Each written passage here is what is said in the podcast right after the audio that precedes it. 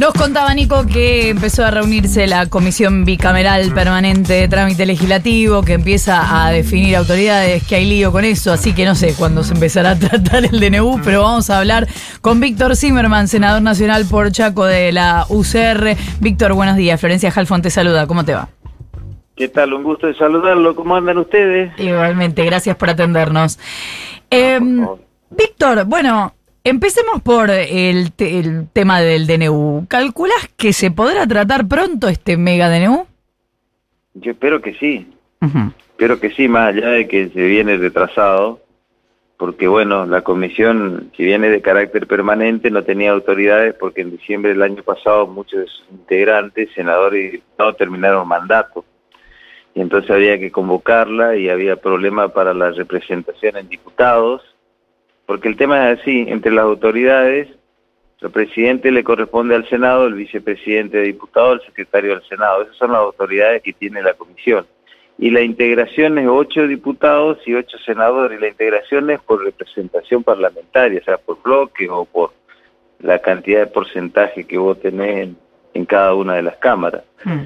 Y entonces eso demoró y ayer inclusive empantanó un poco el tema de la integración de las autoridades, por eso es que yo le ofrecía a Unión por la Patria mi nominación si servía para que podamos designar todas las autoridades, porque para mí no es un tema de cargo, es un tema de, de carga pública, de trabajo, de esfuerzo, lo antes posible. Tenemos que juntarnos para tratar este DNU que está vigente, que tiene 16 títulos, que modifica más de 80 leyes, que impacta en forma dispar en el país, no impacta de la misma manera en mi provincia, en el Chaco, que en el centro del país. Entonces, yo quiero hablar de la desregulación, de las obras sociales, del tema laboral, de la reforma del Estado, más allá de que sé de que la comisión tiene que analizar las formas y, y sacar un dictamen sobre la validez o invalidez del decreto y pasar al seno de las comisiones o del recinto de senadores y de diputados para que finalmente por resolución se rechace, se apruebe el DNU. Ahora, Víctor, hay, hay, algunos que plantean eh, dentro del Congreso que podría haber un tratamiento del DNU en partes. ¿Eso es así? Se puede eh, tratar por capítulo. Ahora, la norma dice que vos tenés que dictaminar sobre la validez o invalidez del decreto. Eso es lo que dice la ley que reglamenta el funcionamiento de la, de la comisión bicameral. Lo que pasa es que eh, esto estaba pensado para un decreto. Por ejemplo, hay un siniestro en una localidad determinada del interior del país, terremoto. Entonces el presidente saca un DNU y dice, asístase con salud, con infraestructura y con afectación presupuestaria. Un mm. tema. Acá hay 16 títulos. Entonces, desde la reforma del Estado, la desregulación, la cuestión aerocomercial, la justicia, la minería, el trabajo, las obras sociales, el capítulo de deporte, educación. Y entonces nunca hubo en la historia argentina un DNU con tanta cuestión adentro. Entonces, claro, eh, lo normal y lo lógico, porque además este DNU se emitió en el marco de las políticas económicas y sociales que está instrumentando el gobierno nacional, política monetaria, presupuesto 2024 pendiente, reprogramación de deuda, y en ese marco junto con la ley ómnibus, mandó al Congreso el DNU. Ahora, eh, Víctor, ¿cómo te va? Nico Fiorentino te saluda. Eh, me, pasa algo desde que se conoce este decreto, desde que se conoce, y es que escucho eh, un montón de críticas de todo el arco político, eh, creo que es Actuando la Libertad Avanza y el PRO, que van desde la magnitud, desde el alcance, desde la derogación de 34 leyes, deroga 34 leyes, modifica eh, como unas 300 leyes este Entonces lo que me pasa es que veo públicamente una crítica muy contundente respecto a la herramienta utilizada para tomar las decisiones, Exacto. pero eh, lo que veo... Coincidencia con lo que está adentro. No, no, no, como... No, como eh, falta de voluntad para eh, rechazar la herramienta, que en definitiva es lo que es, a lo que debería limitarse el Congreso, que si es si es la herramienta es válida o no para hacer todo lo que hace. Bueno, pero ¿sabe qué pasa? Porque hay cuestiones que lo que está dentro del DNU nosotros estamos de acuerdo. Y entonces este, hay cosas que, que están bien. Porque nosotros no podíamos seguir como estamos en la Argentina con el déficit fiscal galopante, con este sistema de endeudamiento. pasa que esa es la este cuestión, esa es la cuestión de fondo y yo lo entiendo por eso, por lo menos desde mi óptica, corregime vos, pero desde mi óptica, eh, hasta acá la, la, el rol del Congreso respecto a los DNU es el rechazo o la eh, o la validación. Exacto.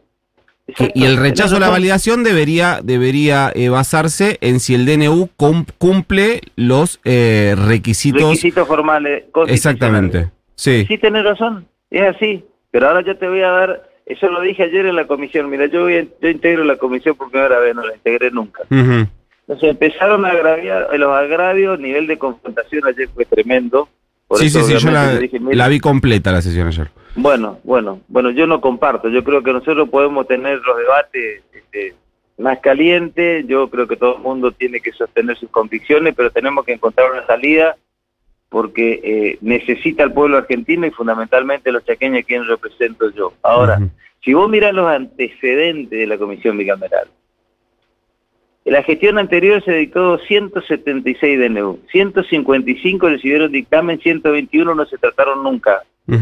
De esos 155, 99 tuvieron tratamiento en el Senado, ninguno en diputado.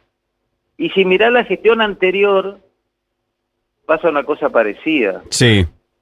Entonces, eh, yo creo que, bueno, obviamente la necesidad de modificar la ley esta que lamenta, pero tampoco se puede permitir cuando el, el, Congreso está funcionando normalmente, porque nosotros en el Senado todas las cuestiones extraordinarias las tratamos en las comisiones y ya tienen dictamen para ir a la sesión, todas. No tenemos nada pendiente. Pero ayer, ayer el senador eh, José Mayans eh, daba un argumento que a mí personalmente, me, no te digo que, que lo valido, pero que me, que me por lo menos me, me hizo pensar, que es, es verdad que hay un montón, una cantidad infinita de decretos que no tuvieron dictamen de la comisión. Ahora, eh, la ley, la 26122, dice que cumplido 10 días hábiles sin que la comisión emita dictamen, se puede convocar el recinto. Y no hubo ningún pedido de sesión especial para tratar ninguno de esos ciento y pico de decretos que eh, quedaron sin dictamen. Sí, porque en ese eh, hasta hasta diciembre del año pasado, este, obviamente la mayoría automática en el Senado era el kirchnerismo. Hacían sesiones especiales, no hacían labor parlamentaria. No te invitaban para decirte qué iba a pasar en la sesión. Ponían los temas que ellos solo querían tratar porque tenían el número. Pero ahora Unión por la Patria está pidiendo, por ejemplo, una sesión que Villarroel por ahora no, no, no estuvo cediendo, pero venía pidiendo una sesión si está pidiendo una sesión especial por el término, porque están vencidos los plazos, y entonces está pidiendo Unión por la Patria, y bueno, obviamente la condición que está diciendo, ahora se conforma la comisión, la comisión tiene que sacar despacho y lo trataremos en el marco que tiene. Nosotros tenemos que tratar de volver a la normalidad porque lo que, los antecedentes del funcionamiento con respecto a la comisión y los DNU, los resultados no son buenos. tenemos que hacer un esfuerzo para ver si entre todos, porque hay gente muy capaz y muy inteligente de todos los partidos políticos, yo tengo un enorme respeto por Mayar y por Sagasti, por eso lo hago, porque además tienen una representación de 33 senadores en el Senado, fueron elegidos, entonces, más allá de que hoy le toque a otro partido, que no es el mío gobernar, yo soy un senador de la oposición, tenemos que tratar de encontrar un consenso y poder trabajar juntos en beneficio de, mi provincia en este caso, porque yo tengo un rol. El senador tiene que defender los intereses de su provincia, yo siempre lo he hecho inclusive cuando gobernaba Capitanía. Víctor, en esto que decís de que, me resulta interesante, de hablas de volver a la normalidad y es un eh, concepto que abrazo. Si uno, em, si pudiésemos despartidizar y eh, despersonalizar y olvidarse que es el kirchnerismo, Víctor Zimmerman, el senador de la UCR de, em, de Chaco, ¿no considera que eh, el pedido de decisión especial con la firma de cinco senadores cumplía con reglamentariamente con las condiciones para ser convocada? Sí, en realidad lo que ellos piden con esas cinco firmas es que vaya al recinto, como dice la norma, y trataron el recinto. Lo que pasa es que no tienen el número. Pero ni siquiera, pero, pero ni siquiera le dieron, las, Villarreal no les habilitó la sesión. En todo caso, que es algo que sí ha pasado y esto a mí me consta porque fui muchos años parlamentario, pasó mucho en la Cámara de Diputados de espacios políticos que piden sesión especial y cuando llega la sesión especial no tienen el quórum, chau, se cayó la sesión, pero la sesión te la dan, no te la niegan. Bueno, esa es una decisión política que la tiene que tomar quien conduce el Senado. Yo no, no te puedo dar esa respuesta porque no me toca a mí ni me toca a nuestro partido. No, no, yo te, pedía tu, tu opinión de carácter reglamentario. Claro, no, si volvería a la normalidad debería existir esa posibilidad y bueno, si no tienen el número que se caiga, y, este, que yo creo que no lo van a tener, pero bueno, esta es una percepción personal mía. Yo soy un senador de la oposición que quiere ser propositivo, porque la gente no está mirando y hoy el cronograma electoral terminó. Mira, yo siempre cuento una anécdota y permitime que te la cuente brevemente. Nosotros ganamos la elección en el Chaco con Leandro Heredero una elección inédita, nunca creíamos que íbamos a ganar en primera vuelta. Entonces los chaqueños a partir del 10 de diciembre ustedes gobiernan. Después de esas elecciones, que fue en septiembre, se hizo la nacional. Recorrimos Chaco junto a Leandro. En los actos teníamos gente por todos lados, hasta arriba del techo. Pensábamos que íbamos a ganar en Chaco la nacional. Salimos tercero y nos salimos cuarto porque competían tres nomás.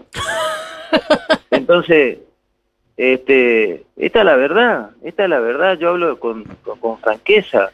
Y entonces, ¿qué nos dijeron los chaqueños? Ustedes a nivel nacional son oposición. Mm. Ahora, mi provincia necesita el fondo educativo, necesita eh, políticas diferenciales de la energía, no tenemos gasoductos, somos electrodependientes, necesitamos infraestructura, está la obra pública parada, está parada no solo la que tiene financiamiento del presupuesto, sino la que tiene financiamiento externo. No tenemos un, presupuesto en marcha para saber cómo tenemos que manejarnos hacia adelante, recibimos un enorme endeudamiento, no tenemos para comprar medicamentos para los hospitales. Y entonces, eh, y no es la única provincia que está teniendo ese problema, hay otro que ya emitió casi moneda. Y las provincias son las que generan la actividad económica. El gobierno federal no tiene territorio. Los argentinos vivimos en las provincias. Y nosotros no nos queremos ir del interior del interior del Chaco. Yo soy nacido en Roca, residencia Roca, departamento San Martín. Y mi familia está ahí. Y entonces queremos tener las mismas condiciones que tiene el país central para la producción y para el desarrollo y para cumplir con nuestra familia y nuestros sueños. Ahora, Víctor, me quedo pensando en esto que hablaban con, con Nico. Entonces, si algunas cosas, supongamos que todos estuviéramos de acuerdo con que algunas cosas del DNU están bien, que igual no es así, pero supongamos que fuera así. Entonces, ¿el fin justifica los medios?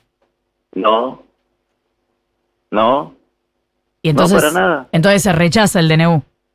Bueno, eso se verá con la, con la dinámica y verá finalmente cuál es la voluntad de todo el cuerpo de senadores y diputados. Yo no te puedo adelantar eso. No digo, pero vos lo rechazarías. Mira, yo hay, hay cuestiones que tengo interrogantes. Mm. Y yo quiero que me vengan a aclarar. Por ejemplo, cuando derogan la ley que regula toda la cadena algodonera, la ley del año 1998. Pero después salió una ley que yo trabajé mucho cuando fui diputado nacional y ahora que genera un fondo compensador para el tema del algodón y un seguro multiriego por el tema de las cuestiones este, del clima. Ahora derogan la primera ley, queda, queda vigente la segunda. Y no hay un precio sostén para el algodón si derogar la primera ley, o no habría. Entonces quiero ver cuál es la interpretación.